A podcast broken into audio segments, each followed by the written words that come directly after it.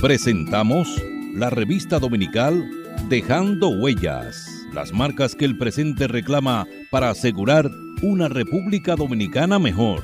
Dejando Huellas. Dejando Huellas. Muy buenas tardes, apreciados oyentes de su programa La Revista Dominical Dejando Huellas, que se transmite todos los domingos de 3 a 5 de la tarde por esta CDN Radio 92.5 para Santo Domingo Sur y Este y para la región norte 89.7. Recuerde que nos puede sintonizar a través del internet www.cdnradio.com.do, además de www.dejandohuellasfm.net y por las redes sociales en Twitter arroba Dejando Huellas R, en Facebook Dejando Huellas y en Instagram Dejando Huellas Radio. Dejando Huellas, una producción de Honorio Montás, trillando el camino día a día en ruta segura hacia un futuro mejor. Dejando Huellas. Saludos amigos oyentes de su programa Revista Dominical Dejando Huellas. Hoy tengo la presencia virtual del gran amigo Juan Miguel Castillo Pantaleón.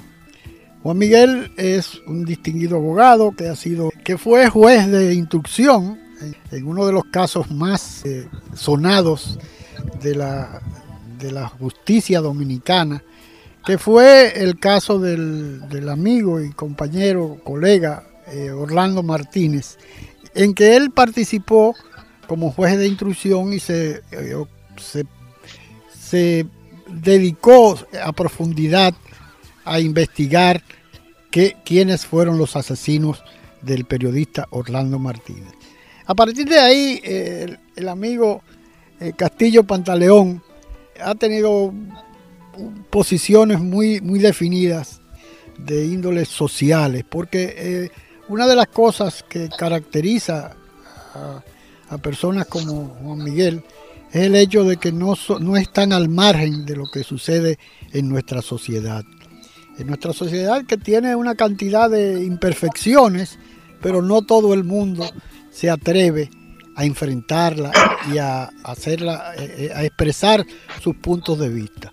En este caso vamos a hablar de un tema muy, muy de actualidad, que es el tema de un enfrentamiento que se ha producido, eh, incluso en, esta semana eh, UNICEF estuvo de acuerdo con con el Colegio Médico Dominicano con relación a, la, a, la, a que se comience a impartir docencia presencial, porque ya hemos pasado, tenemos casi dos años en este trajín de la, de la pandemia. Y mientras tanto nuestros estudiantes a todos los niveles eh, se han, eh, eh, han dependido de la tecnología. Conversaba hace unos días con un profesor y con un vicerrector de la Universidad Autónoma de Santo Domingo y me decía que uno de los grandes problemas que tenía la educación virtual era que no todos los, estudiantes de las universidades tienen la posibilidad de adquirir una computadora que le permita tener eh, el disfrute de, de esas clases virtuales y que muchos tenían que eh, pedir prestado una computadora, porque en el caso de, la, de los estudiantes de, la, primaria y secundaria, el Ministerio de, Educación ha hecho un despliegue de, inversión, una inversión eh, importante para dotar a los estudiantes de, una computadora, pero no tanto así, ha sido a nivel, a nivel universitario en el caso de la universidad pública, ¿no? que, son, que son los estudiantes que realmente, y son la mayoría de los estudiantes universitarios. Pero todo esto, este panorama, todo este panorama que hemos estado viviendo los dominicanos durante estos dos años de la pandemia, eh, es, es realmente una situación. Y ahora el gobierno dispone como una, una medida ya correcta a esta altura de, toda esta ausencia presencial en las, en las aulas de los estudiantes, ha dispuesto que se iniciaran, la, que se impartan las, las clases presenciales. A esto ha salido al frente la Asociación Dominicana de Profesores y ha creado un enfrentamiento entre lo que es el Colegio Médico Dominicano, que eh, está de acuerdo con que ya se debe comenzar a impartir docencia presencial y eh, con un análisis científico de, lo, que, lo que debe ser esa educación y que no el peligro no es grave como para, para continuar impartiendo docencia virtual. Se, se han confrontado la, la, Asociación Dominicana de Profesores y el Colegio Médico Dominicano. la Asociación Dominicana de Profesores no enarbola ningún ningún eh, elemento eh, concreto y científico de, que, de por qué no se deben y convocó a los profesores a que no e impartieran docencia. Y todo esto trae una, una viene arrastrando desde hace muchos años lo que es eh, lamentablemente Asociación Dominicana de Profesores, que lo que ha hecho es ser una piedra de escándalo en muchos casos y buscar el beneficio económico fundamentalmente de sus directivos. Porque no es así lo que ha sucedido con los maestros, un maestro de Dajabón, un maestro de Elías Piña, un maestro de, de Higüey. No es lo mismo que los profesores que disfrutan aquí del beneficio de un financiamiento de un vehículo y de una serie de, de situaciones que sean. La Asociación Dominicana de Profesores ha llegado al punto de que ha comprado eh, una enorme cantidad de inmuebles como parte de su patrimonio. Todo esto fruto del sonado 4% del Producto Interno Bruto. Y eso no ha sido, no ha reflejado una gran, un gran cambio en, en la calidad de la educación en nuestro país. Ya vimos el año pasado que un organismo que evalúa a los estudiantes de los diferentes países eh, eh, nosotros estuvimos casi en la cola, ¿no? Lamentablemente de todos los países del mundo, ¿no? Estuvimos entre los peores países de la educación y fundamentalmente de Latinoamérica. De manera que yo entiendo, quiero conversar con, el doctor Castillo Pantaleón para ver desde el punto de vista jurídico y desde el punto de vista de un ciudadano eh, comprometido con la sociedad dominicana, cuál es su parecer. Buenas tardes, doctor.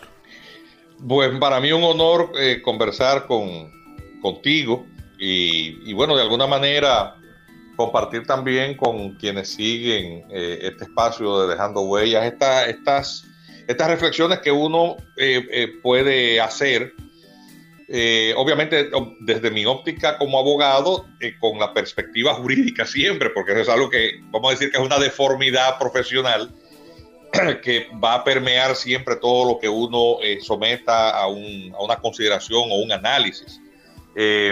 Eh, pero es parte también del aporte social que todo profesional debe brindar eh, a la sociedad a la que pertenece o de la que forma parte, porque al final del día las reflexiones jurídicas tienen que ver con la funcionalidad del Estado.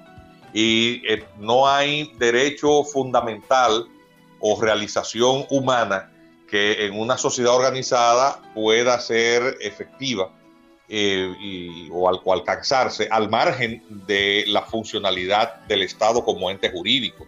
Porque todo, todos los males de la sociedad al final del día eh, eh, pueden ser pasados por el tamiz de la disfuncionalidad o no de lo jurídico. Es decir que, bueno, yo encantadísimo de, de conversar contigo con respecto a esta situación que se está dando. Sí, porque es una situación que nos debe preocupar a todos. ¿no?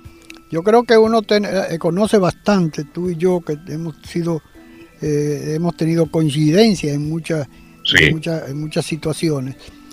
Pero eh, uno que conoce la, la, historia de nuestro país después de la caída de Trujillo y lo que han sido los, los gremios, uno tiene la experiencia de lo que son los transportistas, de lo que fue en una época la Asociación Médica Dominicana, que era un, escollo para el desarrollo del país. En el caso de los profesores, ha sido un escollo para la, educación dominicana. Así es. Recordemos, recordemos que en una oportunidad, no hace mucho tiempo, una de las iniciativas después de haberse aprobado el 4% del Producto Interno Bruto para la educación, una de las propuestas eh, importantísimas que se sometieron y que, que la acogió en ese momento, eh, iniciaba el gobierno de Danilo Medina Sánchez, Educa, sometió un proyecto interesantísimo que era la, actualización del profesorado a todos los niveles de nuestro país. ¿no? Era un proyecto que involucraba eh, la contratación de profesores eh, cubanos, eh, uruguayos, chilenos, mexicanos, españoles. era una, forma de, actualizar, de modernizar y de, y de evaluar a los profesores. Y no solamente evaluar, sino tratar de, de poner al día en lo que era la educación moderna. Y ellos, el ADP los rechazó de plano y amenazó, y amenazó con hacer huelgas y cosas así por el estilo, ¿no? Porque el problema es que para ellos, los únicos que, tienen que beneficiarse de ese famoso, que es una exageración, eh, porque eso se ha, se ha reflejado en, la, en lo que yo te comentaba hace un rato, en la acomodación de la familia y la, transferencia de las responsabilidades del hogar hacia la escuela. Porque eh, le han facilitado darle la, la, comida, eh, le dan el desayuno, el, y el, almuerzo. El almuerzo y no le dan la cena porque no llegan hasta, esa hora. Pero si no, también lo, lo, hicieran. Eh, que le dan mochila, que le dan los, útiles escolares. Los zapatos y los uniformes. entonces, ¿qué aporta la, eh, la, familia, el padre de familia, el hogar en la educación de, los hijos? Yo, yo que estudié la mayor parte de, mi educación en, en, escuelas públicas, yo ni soñar en ese tipo de cosas. cuando yo estaba en el colegio salesiano me daban un pan y un guineo por la mañana eh, los curas del salesiano, pero jamás en la vida tuve, disfruté, ni siquiera en la era de Trujillo, de, ese tipo de... Y eso lo que hace, lo que ha hecho eh, Juan Miguel, no sé si tú estás de acuerdo, es eh, que la, responsabilidad de la familia ya le han depositado hasta la educación formal de lo que es la, la, educación hogareña, se la han traspasado a, a las escuelas porque ya hay una irresponsabilidad absoluta. Y eso es la consecuencia de eso que estamos viviendo en nuestra sociedad. Sí. No sé qué te parece a ti. Sí, bueno, lo que, lo que ocurre es lo siguiente. Los países en vías de desarrollo, que antes nos llamaban del tercer mundo, es un tema de eufemismo, ¿verdad? Pues eh, eh, dependiendo de las visiones políticas que en los vaivenes históricos de los últimos 100 años eh, nos, nos, muestran modelos de desarrollo humano muy distintos en, en, en, todo, en todo el espectro, desde los países más avanzados que, tienen, que han alcanzado lo que le llaman el estado de bienestar, hasta las eh, situaciones más disfuncionales de países en donde eh, nada, nada, que son los llamados estados fallidos, nada funciona. Tú tienes todo un abanico de modelos de dominación económica, de, modelo gubernamental, de eh, políticas públicas que eh, obviamente dependiendo de las circunstancias de cada país eh, producen determinadas realidades. En el caso nuestro, República Dominicana tiene el desarrollo democrático más avanzado de toda la región del Caribe. el modelo de democracia más funcional es la que ha alcanzado la República Dominicana. Pero esos logros políticos eh, que ha alcanzado y, de, libertades públicas que ha alcanzado el país, mira qué paradoja, han ido de la mano también con un gran crecimiento y diversificación económica, ¿verdad? Eh, por ejemplo, la, la, economía más dinámica de la región también es la República Dominicana. Pero al mismo tiempo ha generado uno de los modelos de eficiencia administrativa más, eh, eh, más bajos. Sí. sí, disfuncionales.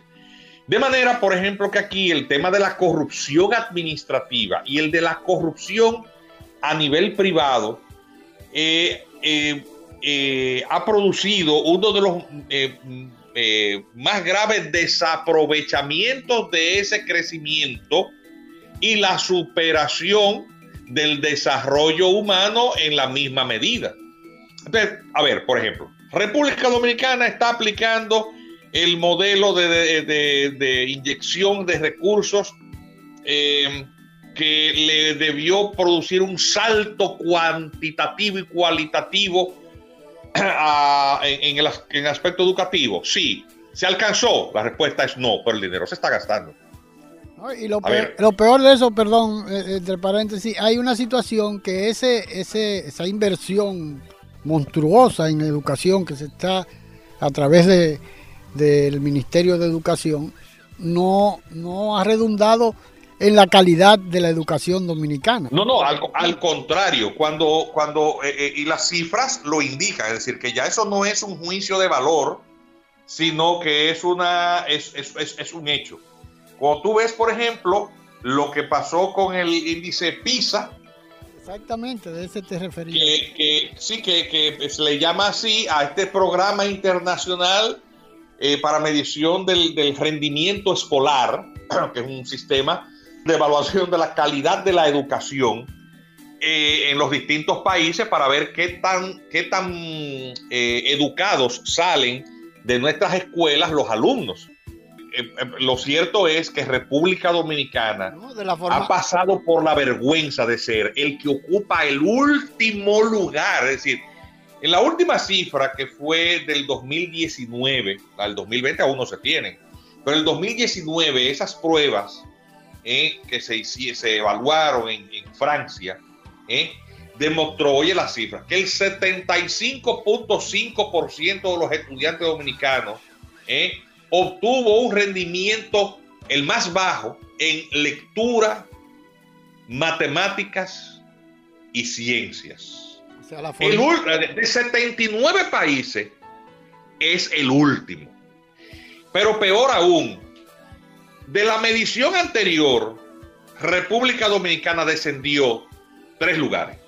O sea, teníamos el 76 y ahora no, ahora, ahora fuimos el, el peor de todos. Y cuando tú ves qué es lo que ha pasado a nivel eh, eh, institucional con, los, con las diferentes, porque ya hay, ya hay gestiones que pueden ser contratadas de, los, de las autoridades gubernamentales de, en esa cartera y el desempeño de los gremios, porque hay una corresponsabilidad ahí del Estado y de los maestros, porque los maestros son empleados públicos los maestros, los, del sistema de educación público, quien lo paga es el Estado, lo pagan nuestros impuestos, atención. Y los recursos millonarios que maneja el gremio, que los agrupa, que es la Asociación Dominicana de Profesores, ¿eh? esos recursos millonarios también son provenientes de los impuestos que pagamos todos los dominicanos, ese es dinero de nosotros los dominicanos.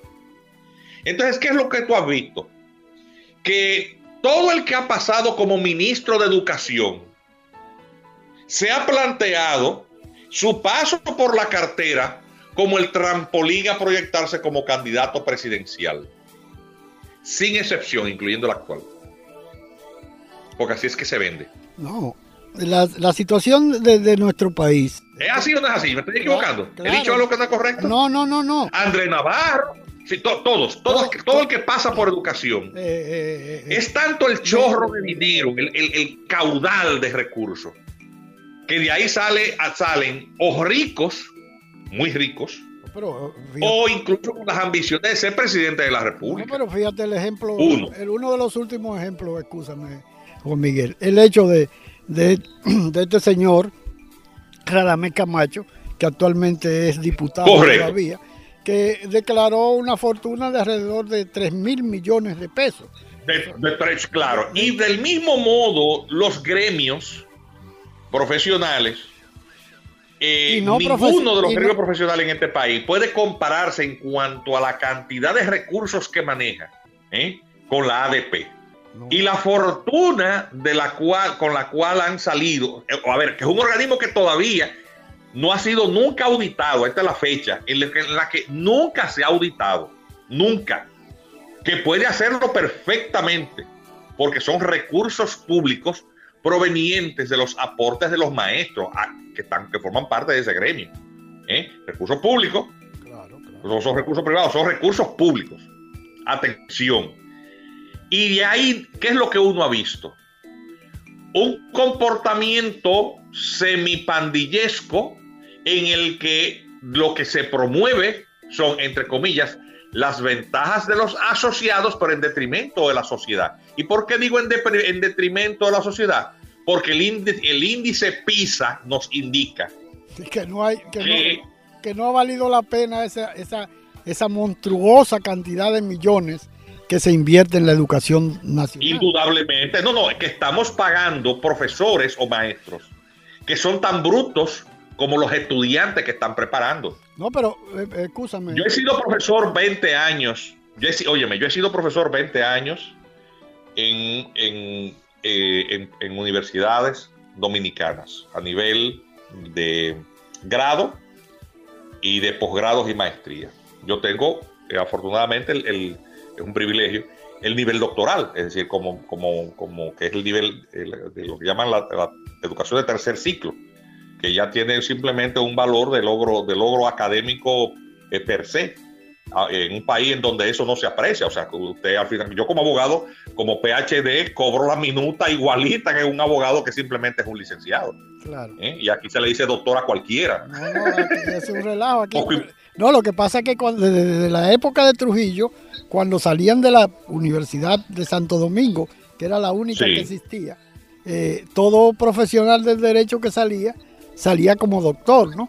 Sí, porque duraban seis, a la facultad, sí, la, facultad duraba seis años. Claro. Pero el doctorado como tal, que es un grado de especialización, eh, eh, eh, ningún doctor de la UAS eh, se les reconocía en, los niveles académicos eh, superiores en ningún país europeo ni en los Estados Unidos con el nivel del PhD. A, nivel internacional, porque... Eh, sí, no, no, no se les reconocía, es decir, y no, no, y, no vale, es que no vale. y, y, la cantidad de doctores en el país, o sea, que provienen de universidades de verdad, porque también hay universidades extranjeras y universidades extranjeras, hay de todo, igual que aquí hay universidades de todos los niveles, pero de las, de las que son más respetadas, apenas somos un puñado, es decir, que no, llegamos quizás entre todas las materias, todas las profesiones, quizás como mucho a 150 o 200 doctores en el país, no más de ahí. No más de ahí, que al final de cuentas es una cosa que, uno sabe el trabajo que le da, eh, pero, que pero que no tiene ningún tipo de valor ni de aprecio social en este país. Aquí, aquí no hay un colegio de doctores, de nada, de ninguna materia. ¿entiendes? Entonces, ¿qué ocurre? Que uno, con el rigor de la, de la exigencia académica a ese nivel, pues uno se da cuenta de los niveles de falencia que tiene el sistema cuando eh, uno pone el empeño de que el estudiantado universitario alcance eh, ciertos niveles de, de, excelencia. Y uno, para empeñarse en eso, tiene que trabajar con bachilleres que provienen del sistema educativo. Y algunos no, vienen entrando a las universidades, Honorio, siendo práctica, no teniendo un nivel aceptable ni siquiera de lectoescritura, es decir, no saben leer, la lectura comprensiva, leen y no entienden. Tú ves eso, esas manifestaciones de mediocridad y de involución o decadencia de la educación dominicana, se notan incluso mediáticamente cuando sencillamente sintonizas las ondas hercianas de cualquier emisora radial. A nivel cultural, hay un descenso significativo eh, en el uso de la palabra hablada, en la articulación de ideas, en el vocabulario que tiene. Entonces, eso, son las muestras de la decadencia y la expresión de la música. Y, a y ese nivel de decadencia llega un momento en que eh, eh, termina convirtiéndose en un círculo vicioso y para, eh, para, eh, permanecer, para, para prolongarse, para ser perenne, termina glorificándose en sí misma, es decir, convirtiéndose en una moda. De manera que si tú, por ejemplo, no oyes el ruido que llaman música, ¿eh? que llaman música, que es la que más está de moda, y se te ocurre criticar eso, inmediatamente hay todo un conciliábulo de ataques hacia ese hacia eso que eh, se aprecia como una incomprensión o como una actitud este, anticuada, anticuada. Claro, cuando no es otra cosa más que la incapacidad de reconocer el nivel de decadencia e evolución. O sea, se, glorifica la decadencia. Vamos a una pausa y en un instante continuamos conversando con el doctor Juan Miguel Castillo Pantaleón. Dejando huellas, trillando el camino día a día en ruta segura hacia un futuro mejor. Dejando huellas. Juan Pablo Duarte, digno siempre de admiración y respeto, hablaba así. Nuestra patria sabe a sangre y un grupo de dominicanos indolentes hacen de nuestro país una cueva de traidores. Ya preparen nuevamente los cañones. Aquí se peleará con más fuerzas para sacar a los invasores. Juan Pablo Duarte, un mensaje de dejando huellas.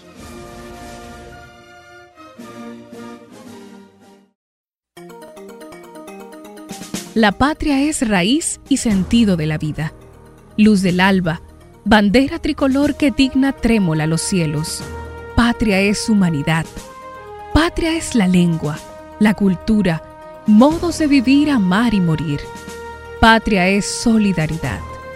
Patria es la tierra y su gente, el tributo y la ofrenda de nuestros mártires, el decoro y la libertad de no tener amos ni de ser esclavos. Patria es nuestra música, nuestros bailes y danzas, nuestras costumbres, nuestras cosechas, nuestro ancho mar, nuestros bosques y ríos. Patria son nuestros amores, el ensueño, la llovizna sobre el rostro de una niña, las iguas y los almendros, la palabra alta, grande y clara de nuestro destino. Un mensaje de Dejando Huellas, su programa de la tarde.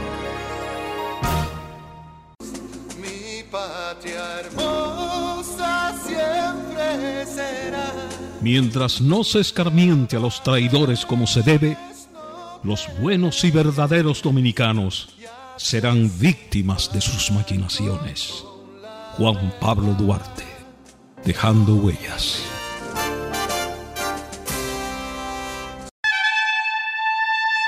La patria somos tú y yo, la familia toda, el suelo que nos legaron los padres fundadores el derecho a ser libres y felices, a trabajar con alegría y seguridad, depende de nosotros. Renovemos los principios que ayer inspiraron a los buenos dominicanos, inmortalizados en los símbolos que nos identifican como pueblo. Defendamos palmo a palmo nuestra patria, que es como defendernos a nosotros mismos en las presentes y futuras generaciones. Enarbolemos pues nuestra bandera, blasón eterno de los sagrados valores de la dominicanidad. Somos patria. Nos une una cultura, un territorio e idénticos propósitos. Somos patria. Conquistamos la libertad en la espada en el trabuco y el coraje. Somos patria. En la libertad nos hemos convertido en los mejores guerreros de la paz. Somos patria en las voces, en la lengua, en el eco, en el canto y en la historia que tres razas han puesto a circular en nuestras venas. Patria amada, en nuestros laberintos interiores vive para siempre. Un mensaje de Dejando Huellas, su programa. Dejando Huellas. Las marcas que el presente reclama para asegurar una República Dominicana mejor. Dejando Huellas.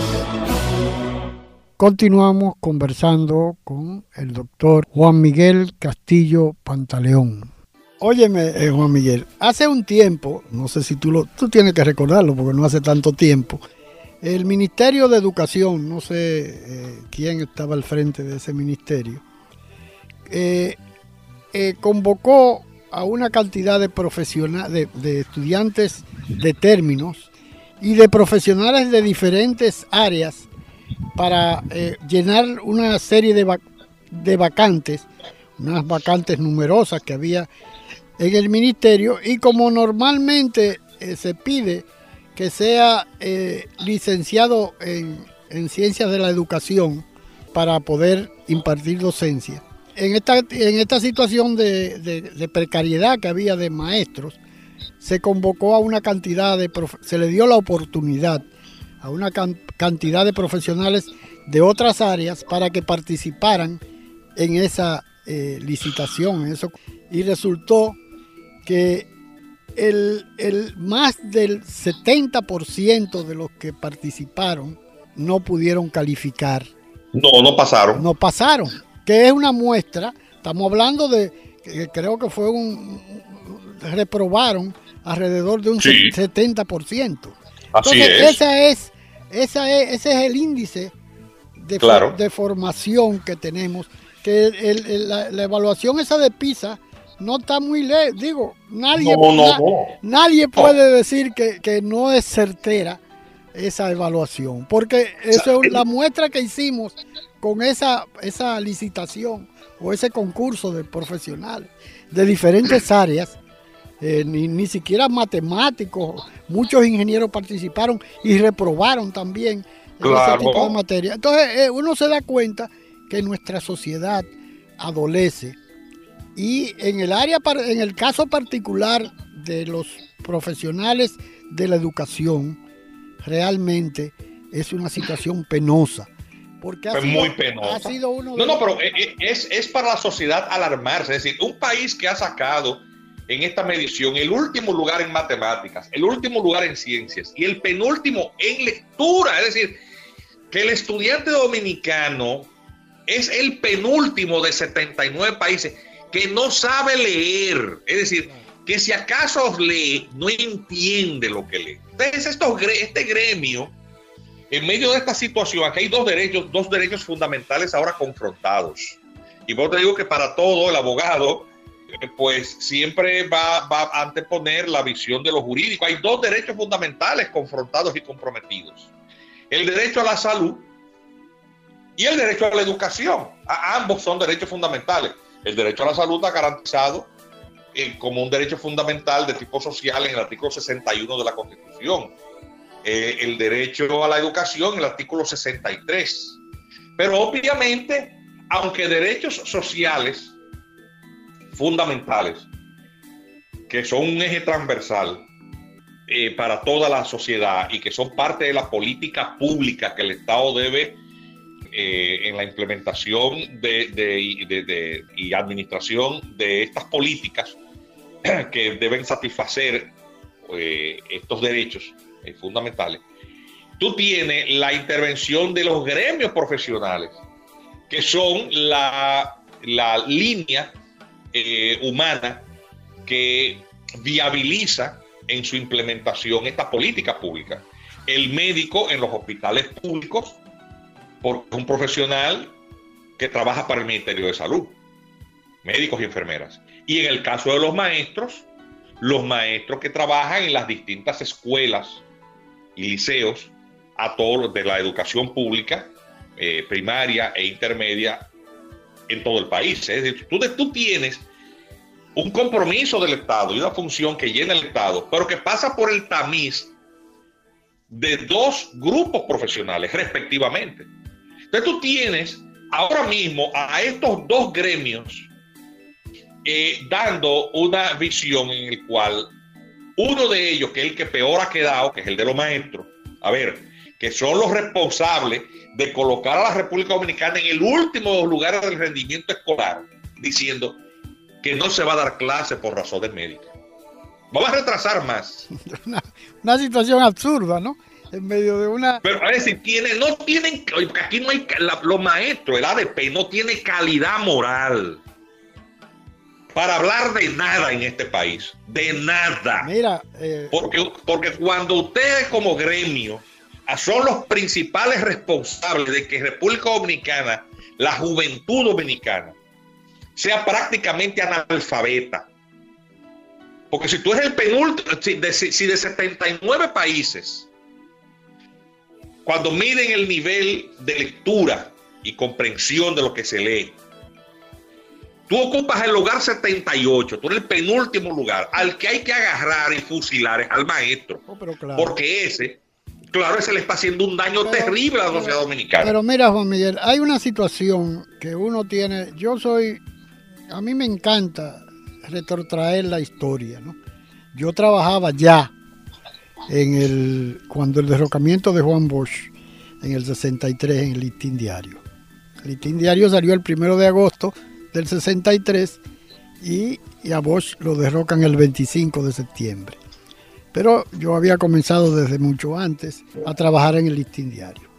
En esa época había una serie de, de sindicatos que han permanecido, muchos se han diluido en la historia, en, en el tiempo, pero uno de los que ha permanecido es la ADP. La ADP tenía otro nombre en, aquella época y fue parte de los que conspiraron para derrocar al primer gobierno constitucional que tuvimos Sí, después de la ese, caída de ese. O sea, y ha tenido un historial durante toda la vida, la ADP, de, de tropiezos y, y descrédito. Pero son, el, aquí hay dos sindicatos, dos, grem- dos organizaciones gremiales que son la vergüenza de este país, que son la ADP y los sindicatos de transporte, los llamados, porque no son sindicatos, llamados sindicatos de transportistas Así que es. se han beneficiado hasta la saciedad del Estado dominicano. Y hace un tiempo, tú como profesional y que te toca de alguna forma, eh, hubo un enfrentamiento entre la Cámara de, de Cuentas y, y la Asociación y el Colegio de Abogados Dominicanos de Abogados, porque querían auditarlo. Y hay, Claro. hay un desconocimiento absoluto porque hay un, eh, eh, se consideran como parte del Estado esos dos, eh, esas, esas organizaciones. reciben recursos públicos. Pero no, no lo quieren admitir porque es a conveniencia, ¿no? Entonces cuando, cuando quieren demandar cosas y acusar, porque se ha politizado todo, ¿no? Cuando quieren acusar a los gobiernos, porque ahora mismo hay un enfrentamiento entre una entre un gremio y el gobierno, es un pulso que tienen, ¿no? Eh, Así es. La, la Asociación Dominicana de Profesores y el gobierno. Ellos dicen que no están poli- politizados, pero resulta que en la Asociación Dominicana de Profesores confluyen una cantidad de, de partidos, eh, de, partidos garrapatas, eh, Claro. incluyendo a los grandes partidos, ¿no? Que cada, ellos se van a glorian del triunfo, cada partido se van a, van a gloria del triunfo de, de Sí, de asumir el control cuando hay comicios eh, claro. de, esas- de esos gremios, Pero de de- asumir su control. porque eso significa eh, ingresos económicos y además beneficios de poder. Entonces, Claro. eh, esta sociedad no puede permanentemente vivir eh, eh, dependiendo de una organización, de organizaciones que exigen mucho para el bienestar de sus asociados, pero, pero no, no son en esa misma medida consecuentes con el deber que tienen con la sociedad. Entonces, yo no, yo no, no entiendo hasta dónde podemos nosotros pretender que este país se, se, se encamine por, por sendero de progreso cuando hay los escollos de ese tipo de, de instituciones que tienen la capacidad de paralizar el país como hacen los transportistas cada rato. Porque hay, No, y devolver, y devolver agua de borrajas, cualquier tipo de esfuerzo o política seria dirigidos a superar esos males, porque lo cierto es que ahora mismo la razón esgrimida por la ADP incluso no tiene ninguna clase de base. A ver, eso es una realidad la pandemia. Hay un virus que ha azotado la humanidad y que como todo virus, porque eso es parte de la naturaleza, evoluciona y ha mutado. No hay que ser médico, solo hay que leer la información que circula libremente para saber que estas variaciones que por evolución se van produciendo porque eso es fruto de la naturaleza. Eso lo descubrió Charles Darwin hace muchísimos años, la teoría de la evolución, ¿verdad? Claro. Eh, pues el, virus para sobrevivir y evadir su extinción, su desaparición por agotamiento de las especies que puede contagiar, porque una vez un cuerpo adquiere los anticuerpos para limitarla, el virus desaparece en el cuerpo. Entonces, obviamente, para poder seguir transmitiendo, se tiene que eludir esas defensas. Cuando se han inventado vacunas para neutralizarlas, pues el virus muta eso es, eso es parte de la vida, para lograr ser, transmitirse a mayor cantidad de gente. No hay que ser un científico. Parte, de la evolución es esa, justamente. Claro, eso es parte, eso es, eso es, eso es echarle Darwin 101. ¿eh? Eh, que las especies que no se adaptan desaparecen. ¿eh? Eso, eso, eso los cambios en el medio ambiente producen la evolución. Eso es la naturaleza. Bien. Y obviamente esta última variante, independientemente de que por lo novedosa de su aparición, esta mutación, lo que sí resulta claro e indiscutible es su nivel de mayor transmisibilidad, pero menor virulencia, es decir, que aparentemente tanto los efectos de las masivas campañas de vacunación como la inmunidad que alcanzan aquellos que se han contagiado previamente y han sobrevivido, pues tienen los hospitales en niveles aceptables de ocupación. Por lo tanto, está claro por la cantidad de gente que se ha contagiado de, Omicron que no es tan peligrosa como las variantes primarias y que por lo tanto, debido a su gran eh, capacidad de transmisibilidad, va a ser prácticamente y que, y que elude las, las, eh, estas, estas mutaciones,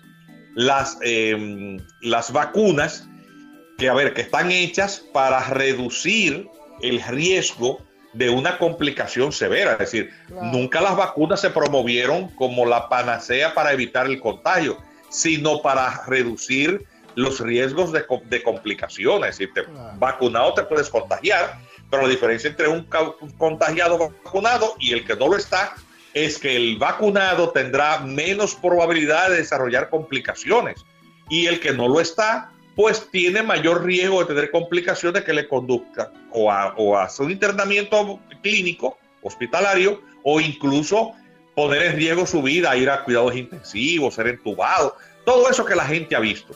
Pero entre la brutalidad de una parte de la población que niega esto, hay gente que se nega, que, a ver, que se come un frío frío en la calle, o que compra maní del que venden los haitianos, pero dicen que no se van a inyectar una vacuna. O gente que dice que eso es que Bill Gates quiere meterle un transmisor en el cuerpo, como si a Bill Gates le interesara la vida de un curtido dominicano, promedio, ¿verdad? O sea, ese tipo de teorías de conspiración y de todos estos fanatismos, gente que, que, se niega a las evidencias. Que ve Yo he visto gente que ve falsificar de vacunación. Oye, esto, producir una, una, falsedad en escritura pública para no vacunarse. Y, y, después decir, ah, pero todo el mundo se va a infectar. Bueno, siempre se ha dicho que, que, cualquiera se puede infectar. La diferencia está entre si usted está vacunado o no, es el, es el nivel de riesgo en el que usted se coloca. Lo que pasa, Entonces, lo que pasa eh, Juan Miguel, es que eh, estos gremios, como yo acabo de mencionar, los transportistas y, y, los, maestros, los profesores, porque ahora son, eh, ahora no quieren ser, tú recuerdas, tú seguramente tuviste la oportunidad de tener un maestro, un maestro que te daba eh, naturales, te daba gramática, te daba matemática, un solo maestro, ¿no? Ese era, Así es. Ese era un maestro. Ahora cada uno tiene una especialidad, ¿no? Uno te da sociales, el otro te da naturales, el otro te da eh, ciencia y el otro, y, finalmente eh, eh, es un paquete y hay un, supuesto responsable del curso que no es más que un pasalista, ¿no? Entonces, Esa, esa situación de aquel profesor que uno tenía, que se involucraba hasta en, los problemas personales y familiares de la, del alumno, ya esa vaina no existe, ya eso pasó a la historia. Pero ahora resulta que cada uno tiene que percibir por los cuartos, creo que llaman los tercios, no sé cómo que se llaman, las clases que dan, la, cantidad de clases que da por, por, día un profesor, es una cantidad extraordinaria, ¿no? eh, y una cantidad de un seguro médico, tienen un hospital eh, para ellos, tienen un ARS para ellos, tienen un, construyeron, compraron un edificio completo ahí en la Lea de Castro, esquina eh, Cervantes, para, para poner ellos, ellos mismos, actualizarse ellos, ¿no? No que vengan nadie de fuera. es la negación de la, de la ciencia, ¿no? Porque usted tiene que estar consciente de que un profesor de gramática que viene de España tiene que tener y que una, una, una, una, formación superior a un, claro, es, la perpetuación endogámica de la ignorancia. vamos, vamos a, a, enseñarnos nuestras ignorancias. Y entonces eso es lo que ellos pretenden. Y es la glorificación de la mediocridad. Bueno, que eso está pasando en muchísimas áreas y el país está viendo con horror hacia dónde nos conduce eso. Entonces, como te decía, eh, este, Honorio, esta gente entonces, eh, eh, habiendo, habiendo evolucionado este virus y, resultando que, que, aunque esté más, eh, esta ola alcanzando niveles o picos más altos, lo cierto es que el nivel de virulencia no pone en peligro el estudiantado. Eso lo ha dicho la ciencia, lo dicen los médicos. Los médicos lo dicen, que, que siempre, que, siempre han sido parte de la, de la oposición permanente a los gobiernos, ¿no? El gremio médico ha dicho esto, a ver, ¿dónde hay más riesgo de que se contagien? ¿En la escuela o en la casa? Pues en la casa. En la escuela no solamente van a estar en un ambiente más controlado, es que ya este estudiantado viene con un bache de un año y pico a dos años. Y las consecuencias de este bache académico, ¿tú sabes cuándo se va a ver, Honorio? Cuando probablemente tú y yo ya estemos al borde de la muerte porque no me imagino lo que serán los bachilleres, los bachilleres que perdieron dos años, pero que se graduaron con esas deficiencias y esas lagunas, entrando a universidades que están compuestas también en su gran mayoría por profesores con, las, con grandes deficiencias también, porque el hecho de yo ser profesor universitario, te puedo decir con conocimiento de causa que hay gente dando clases en las universidades que no tiene capacidad para dar clases. Es que son profesionales mediocres, porque también en las facultades de las universidades, también esos, esas capillas ¿eh? de, y compadrazgos. Eh, que viene todo porque es una pirámide, ¿no? Es una, es una pirámide. Y, y tú tienes, sí, hombre, yo en universidad privada de mucho prestigio en este país, yo renuncié después de 20 años, porque llegó un, director de facultad de, de departamento a ver, que, no tiene nivel de PhD, el PhD soy yo. Y lo primero que me hace es que me pide que le cambie una, nota a un estudiante. Digo, no, porque ese estudiante sacó, sí. No, no sé qué vínculo habría, pero la, quería que le pusiera. Bueno, se la pone usted, no, no, no es un estudiante de A, es un estudiante de C. Como mucho. Si usted le quiere poner la nota, póngasela a usted. Usted es el director. Ah, no, quería que se la pusiera yo. ¿Qué terminé? pues no, no, pero tenga usted la materia, usted se la da. De usted la materia. Pero no voy a. a ver, y le digo yo, mire, si me pongo a sacar cálculo de lo que me costó a mí hacerme doctor y me pongo a dividir lo que me paga esta universidad, que es de la que mejorcito paga, yo tendría que durar para cubrir lo que me costó hacerme doctor, que lo pagué en mi bolsillo, no becado por nadie, me tendría que dar clases por lo menos 60 años nunca, nunca, porque eh, eh, una, una, materia lo que te paga son centavos en la universidad. Miguel, eh, eso, es así, lo estoy diciendo con conocimiento de causa. Claro, claro. Y todo se quedó así, porque al final de cuentas también las rectorías, las hay todo un entramado de mediocridad que gobierna distintos escenarios de la vida nacional. y, eso es lo que nos coloca a nosotros. Lo, penoso, perdón, lo penoso, perdón, Juan Miguel es que es estamos hablando de la educación. No estamos hablando, no estamos hablando de, un chofer de carro público, no estamos hablando de, un profesional que va a salir de una universidad o de, un bachillerato. ¿no? Sí, pero ese es el ingeniero que va a construir tu casa, el médico que va a poner la, que va a operarte, es, ¿tú entiendes lo que te quiero decir? Ese es, es, es, es, el contable que va a manejar tus finanzas, es el, el, el, sistema educativo cuando está necrosado por esos niveles de deficiencia, em, de mediocridad, de oportunismo clientelar y de un manejo eh, eh, absolutamente ajeno a la excelencia en su conformación, eh, termina hundiendo las sociedades en el peor de los abismos. Fijémonos lo que pasó con el mundo antiguo cuando la civilización, en este caso grecolatina, cayó bajo las huestes bárbaras. A esa etapa oscura de la humanidad. Se le conoce con el nombre de Edad Media. Porque prácticamente leer y escribir no sabía nadie. Algunos, algunos frailes ¿eh? conservaron el conocimiento de la lectoescritura en las abadías y en las iglesias. En la Europa, mil y pico de años de oscurantismo. Para que las ciencias y el pensamiento volviera a surgir, pasaron mil y pico de años. Se le llamó renacimiento a eso. Renacimiento. Cuando la gente medianamente inteligente volvió sus ojos a ese pasado, a volver a leer, a, vulgarizar el conocimiento. De hecho, eso fue una lucha religiosa, porque hasta, la lectura de la Biblia fue, eh, estaba proscrita, la gente no sabía leerla. Claro. Y si se leía o no leía, también amenazaba el poder este, concentrado en manos del papado. Es la humanidad si algo puede atestiguar es qué es lo que ocurre cuando la ignorancia empieza a dominar el comportamiento común de la sociedad. Las sociedades terminan implosionando.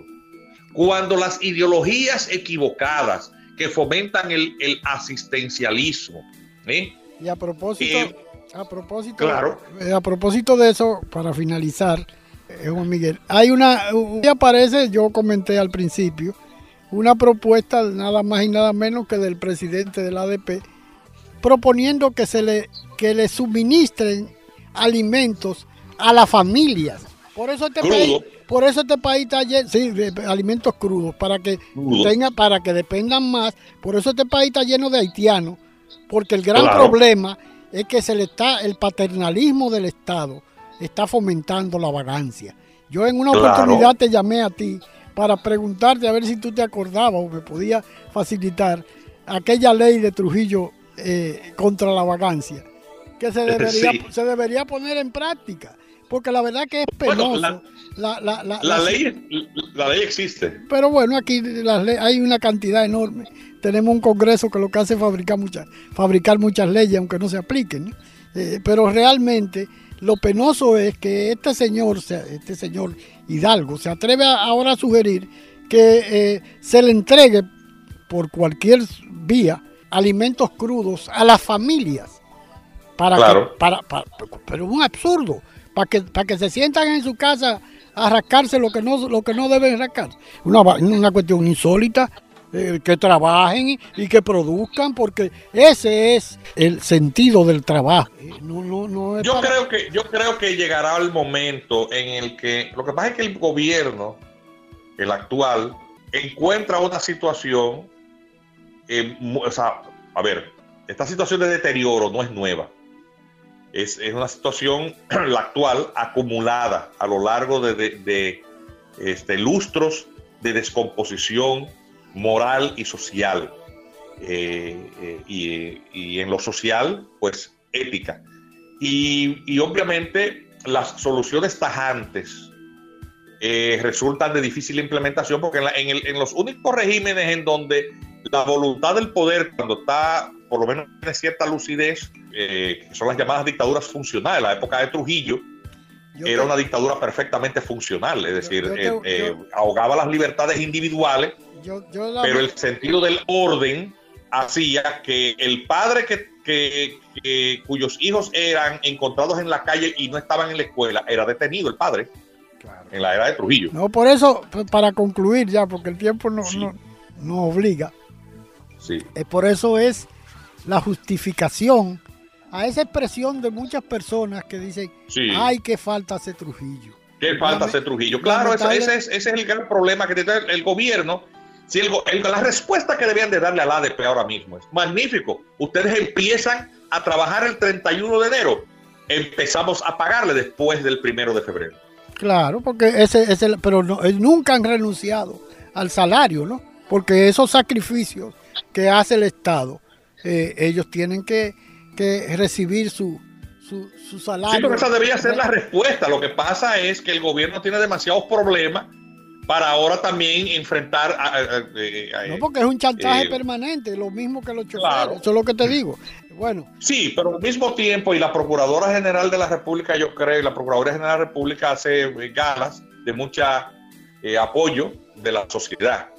Creo que debía de, y la cámara de cuentas debían de enfilar la supervisión de los recursos públicos que maneja ese gremio eh, para, ¿Para qué? Para que en, este país ese tipo de, comportamiento socialmente irresponsable, dañoso a la sociedad, porque quien se está dañando es a la juventud ¿eh? de estos gremios que se han enriquecido manejando recursos públicos sin control eh, ni supervisión alguna. Yo creo que este, es este sería el momento.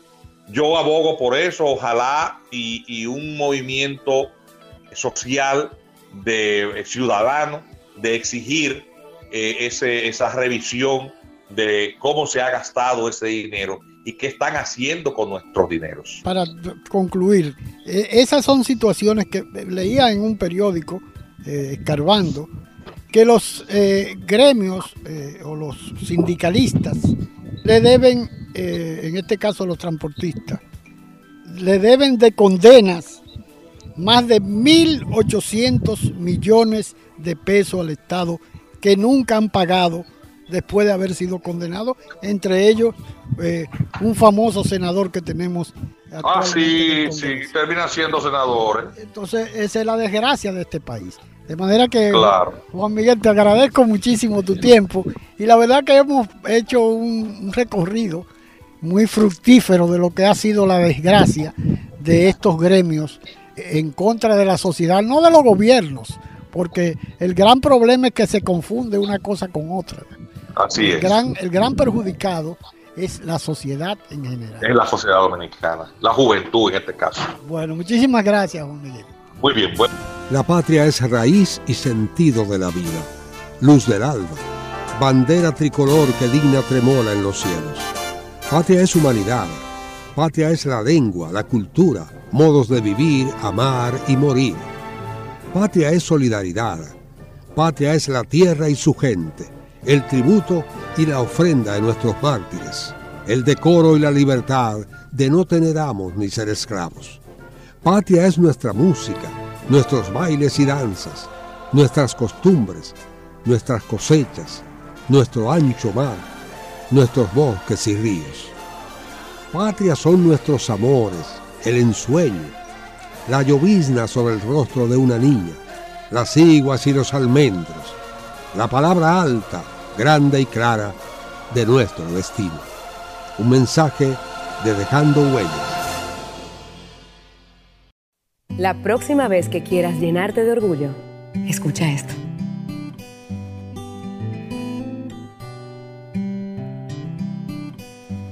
Yo soy isleña y vengo de Quisqueya pero un buen amigo le dice la bella.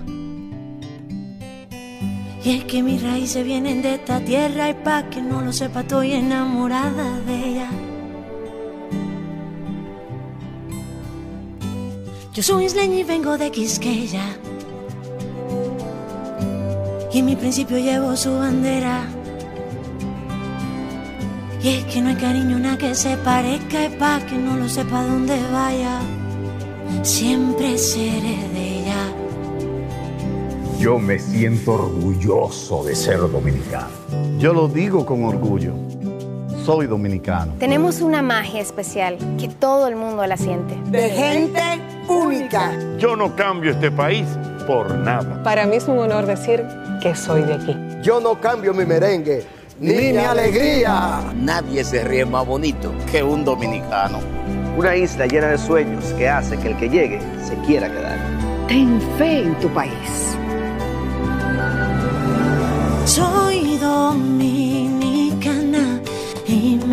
De aquí porque no hay un rincón más bonito que Quisqueya para vivir. Soy dominicana Y eso me llena el alma y si un día no estoy aquí, voy a cantar pensando en ti.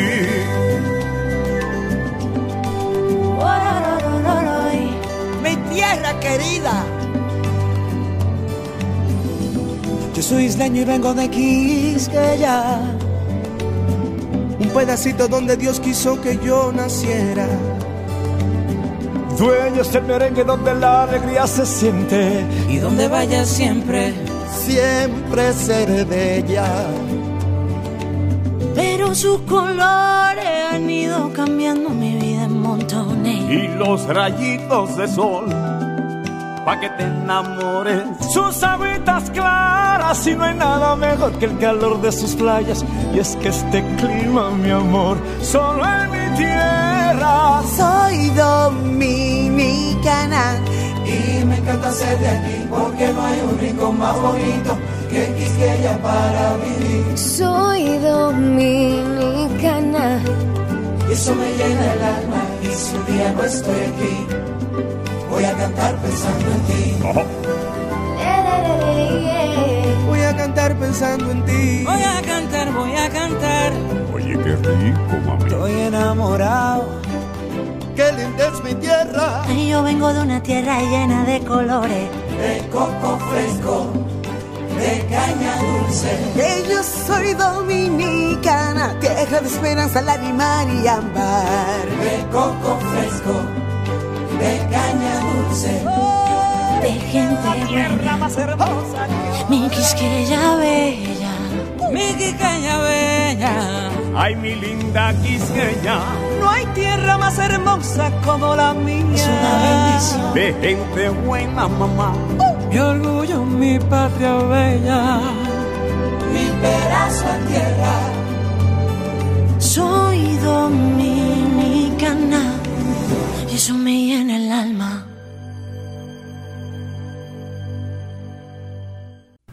La patria somos tú y yo, la familia toda, el suelo que nos legaron los padres fundadores, el derecho a ser libres y felices, a trabajar con alegría y seguridad, depende de nosotros.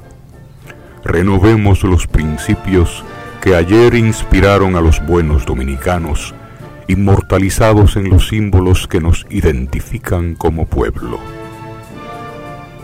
Defendamos palmo a palmo nuestra patria, que es como defendernos a nosotros mismos en las presentes y futuras generaciones. Enarbolemos pues nuestra bandera, blasón eterno de los sagrados valores de la dominicanidad.